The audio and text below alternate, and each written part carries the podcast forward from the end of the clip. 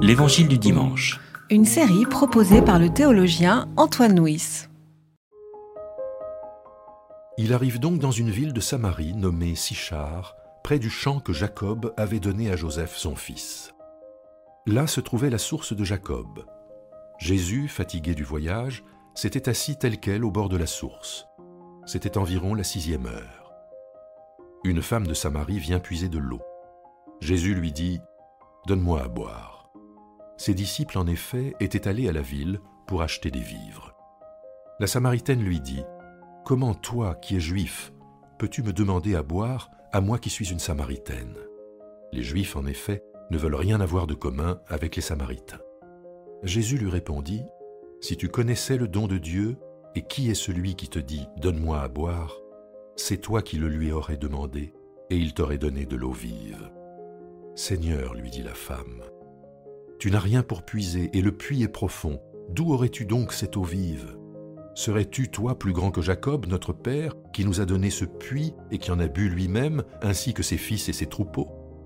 Jésus lui répondit, Quiconque boit de cette eau aura encore soif. Celui qui boira de l'eau que moi je lui donnerai, celui-là n'aura jamais soif. L'eau que je lui donnerai deviendra en lui une source d'eau qui jaillira pour la vie éternelle. La femme lui dit, Seigneur, donne-moi cette eau-là, pour que je n'ai plus soif et que je n'ai plus à venir puiser ici. Va, lui dit-il, appelle ton mari et reviens ici. La femme répondit, Je n'ai pas de mari. Jésus lui dit, Tu as raison de dire, Je n'ai pas de mari, car tu as eu cinq maris, et celui que tu as maintenant n'est pas ton mari.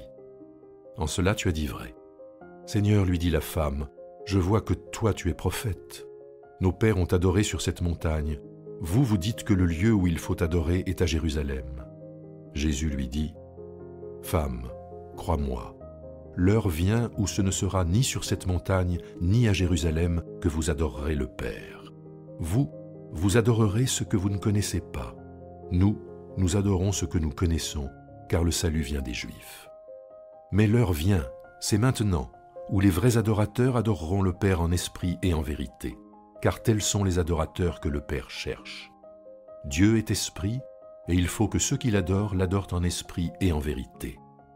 La femme lui dit, Je sais que le Messie vient, celui qu'on appelle Christ. Quand il viendra, lui, il nous annoncera tout. Jésus lui dit, C'est moi qui te parle. Là-dessus arrivèrent ses disciples, qui s'étonnaient de le voir parler avec une femme. Toutefois, aucun ne dit, Que cherches-tu? ou de quoi parles-tu avec elle? La femme laissa donc sa jarre, s'en alla dans la ville et dit aux gens, Venez voir, il y a là un homme qui m'a dit tout ce que j'ai fait. Serait-ce le Christ Ils sortirent de la ville pour venir à lui. Pendant ce temps, les disciples lui disaient, Rabbi, mange. Mais il leur dit, Moi j'ai à manger une nourriture que vous, vous ne connaissez pas. Les disciples se disaient donc les uns aux autres, Quelqu'un lui aurait-il apporté à manger? Jésus leur dit, Ma nourriture, c'est de faire la volonté de celui qui m'a envoyé et d'accomplir son œuvre. Ne dites-vous pas, vous, qu'il y a encore quatre mois jusqu'à ce que vienne la moisson? Eh bien, je vous le dis, levez les yeux et regardez les champs. Ils sont blancs pour la moisson. Déjà le moissonneur reçoit un salaire et recueille du fruit pour la vie éternelle, pour que le semeur et le moissonneur se réjouissent ensemble. En cela, en effet, ce qu'on dit est vrai. L'un sème, l'autre moissonne. Moi, je vous ai envoyé moissonner ce qui ne vous a coûté à vous aucun travail. D'autres ont travaillé, et vous, vous êtes arrivés pour recueillir le fruit de leur travail. Beaucoup de Samaritains de cette ville-là mirent leur foi en lui à cause de la parole de la femme qui rendait ce témoignage. Il m'a dit tout ce que j'ai fait. Aussi, quand les Samaritains vinrent à lui, ils lui demandèrent de demeurer auprès d'eux, et il demeura là deux jours. Ils furent encore beaucoup plus nombreux à croire à cause de sa parole.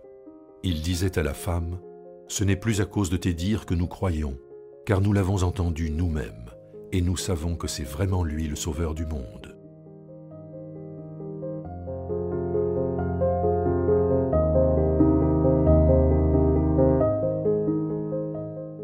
La singularité de l'évangile par rapport au judaïsme de l'époque de Jésus est l'ouverture de la parole de Dieu, l'ouverture du salut à l'universel. C'est-à-dire comment est-ce que la parole va dépasser les limites du judaïsme pour euh, s'adresser à tous les peuples. Et euh, dans l'Évangile, euh, le premier homme à, être témoin de cette ouverture, ben, c'est une femme. C'est cette Samaritaine.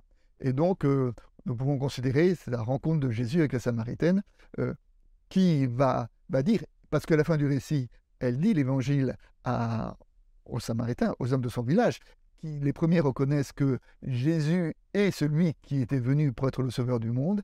Et donc ce texte-là est un peu emblématique de cette ouverture de l'évangile. La rencontre a eu lieu, nous dit le texte, près d'un puits, mais près du champ Jacob a donné à Joseph. Et euh, cette petite précision est peut-être pas totalement innocente. En effet, Jacob, dans l'univers rabbinique, avait deux fils importants, c'était Judas et Joseph.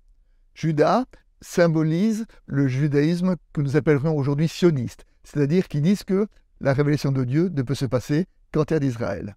Alors que Joseph, au contraire, symbolise euh, le judaïsme la diaspora, puisque Joseph, dans sa vie, a euh, réussi chez les Égyptiens, chez les étrangers, où il a été euh, le ministre de Pharaon. Et donc, euh, ce récit qui dit l'ouverture de la parole aux non-juifs a lieu près du champ que Jacob a donné à Joseph, lequel Joseph symbolise le judaïsme de l'universel. Lorsque l'Évangile nous parle de cette ouverture à l'universel, on ne doit pas à Jésus s'adresser à un homme particulièrement sage ou particulièrement pieux ou particulièrement croyant, mais on le voit s'adresser, un, à un samaritain, et on sait que les samaritains étaient particulièrement peu aimés des juifs car ils étaient suspectés euh, d'avoir de s'être mélangés avec les autres populations. Mais non seulement un samaritain, mais une samaritaine, et selon les codes de cette époque-là, il n'était pas séant pour un homme de s'adresser à une femme, et non seulement une samaritaine, mais une samaritaine mal mariée, puisque le récit nous dit qu'elle euh, a eu cinq maris. Donc, comme souvent, c'est à travers euh, cette femme qui est, qui est, non seulement étrangère, mais qui est marginalisée dans son propre milieu, que, que Jésus va se révéler, et va se révéler en la rencontrant et en lui demandant à boire.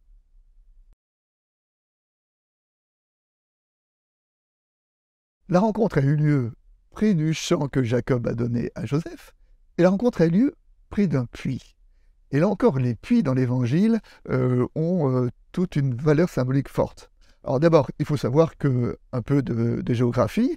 Euh, Israël était dans une terre plutôt désertique et dans laquelle il n'y avait pas de, grands fleuves, hein, à différence de, l'Assyrie qui était arrosée par le Tigre et l'Euphrate, ou du Nil qui était arrosé, ou de l'Égypte, pardon, qui était arrosé par, par, le Nil. Et donc, de ce fait-là, euh, l'eau se trouvait par irrigation. Là, en terre d'Israël, l'eau, elle se trouve dans les puits. Il faut creuser pour aller la chercher. Et euh, le puits est aussi un symbole de féminité, parce que c'est des femmes qui vont au puits selon les mœurs de l'époque.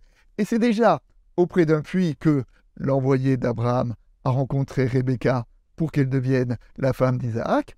Et c'est auprès d'un autre puits que Moïse a rencontré Séphora, la fille du prêtre de Madian, qui deviendra aussi son épouse. Donc on voit que, que les puits euh, et sont des lieux de socialisation, sont des lieux de rencontre, sont des lieux aussi où, marqués par, euh, par la féminité et sont des lieux d'approfondissement.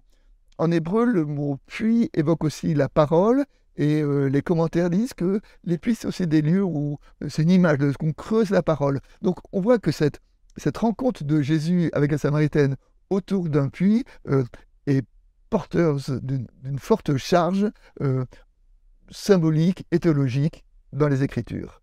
Un des clés de la rencontre de Jésus avec la Samaritaine, c'est lorsque la femme s'adresse à Jésus et lui dit Nos pères, les Samaritains, disent que c'est sur cette montagne le mont Caritime, qu'il faut adorer Dieu. Et vous, les Juifs, vous dites que c'est euh, dans la ville, Jérusalem, et dans le temple. Quel est le bon lieu pour adorer Dieu? Est-ce la montagne ou est-ce le temple? Et donc, euh, la Samaritaine propose, enfin, expose devant Jésus un conflit de lieux sacrés. Où est le lieu du sacré? Où est le lieu pour rencontrer Dieu? La montagne ou le temple? Et Jésus opère un dépassement de cette opposition lorsqu'il dit ce n'est plus sur cette montagne, ni dans le temple que se trouveront les vrais adorateurs, mais les vrais adorateurs sont ceux qui adorent en esprit et en vérité. Donc cette réponse de Jésus correspond à une intériorisation de la relation à Dieu. Le sacré n'est plus un lieu, le sacré, c'est le cœur de l'humain. Le cœur de l'humain où il est en esprit, en vérité, c'est de ce lieu-là qu'il doit euh, rencontrer le Seigneur. En même temps que Jésus opère ce, ce décentrement de lieu sacré, Jésus rappelle que le salut vient des Juifs. Alors donc nous trouvons, euh, salut vient des Juifs, c'est l'inscription dans une tradition, et en esprit, en vérité, c'est une intériorisation. Et d'une certaine façon, la foi se joue dans cette tension entre euh, la tradition et l'intériorisation. La tradition parce que nous appartenons à une histoire, et l'intériorisation parce que nous avons besoin de vivre ce que nous croyons. Et euh, Jésus dit le salut vient des Juifs, et pourtant trop souvent dans son histoire, euh, l'Église a, oublié cette inscription dans l'histoire et cette, racine du judaïsme qui, qui la nourrit. Et euh, lorsque l'Église a perdu cette racine-là, alors je voudrais vous faire partager la, réflexion du théologien Thomas Merton qui disait Lorsque l'Église se coupe de ses racines juives, elle devient un système de pensée théologique ou philosophique et alors elle défend un christianisme grec, allemand ou autre. C'est-à-dire que lorsque l'Église se coupe de son enracinement historique, alors elle devient simplement un système de pensée et euh, elle est soumise à toutes les idéologies.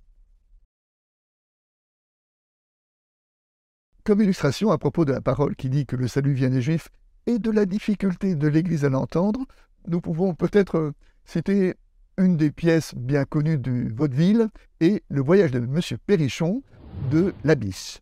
Et euh, dans ce récit, M. Perrichon est d'un bourgeois qui a une fille à marier et qui a deux prétendants. Il part en vacances en Suisse avec les deux prétendants. Et au cours d'une euh, escapade en montagne, M. Perrichon glisse sur un glacier et un des prétendants lui sauve la vie. Le lendemain, dans une deuxième course, à ce moment-là, le deuxième prétendant fait semblant d'être en difficulté pour que M. Perrichon puisse lui sauver la vie. Et donc euh, c'est second qui a eu euh, la main de sa fille, et lorsque dans l'intimité il se retrouve là, avec le premier, il lui dit Un imbécile est incapable de supporter longtemps cette charge écrasante qu'elle appelle la reconnaissance. Eh bien, peut-être que la théologie de temps en temps a été un peu imbécile de ne pas être reconnaissante pour ses racines juives.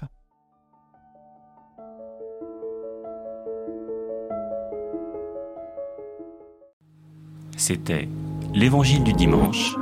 Une série de regards protestants. Enregistrée par Antoine Nuis.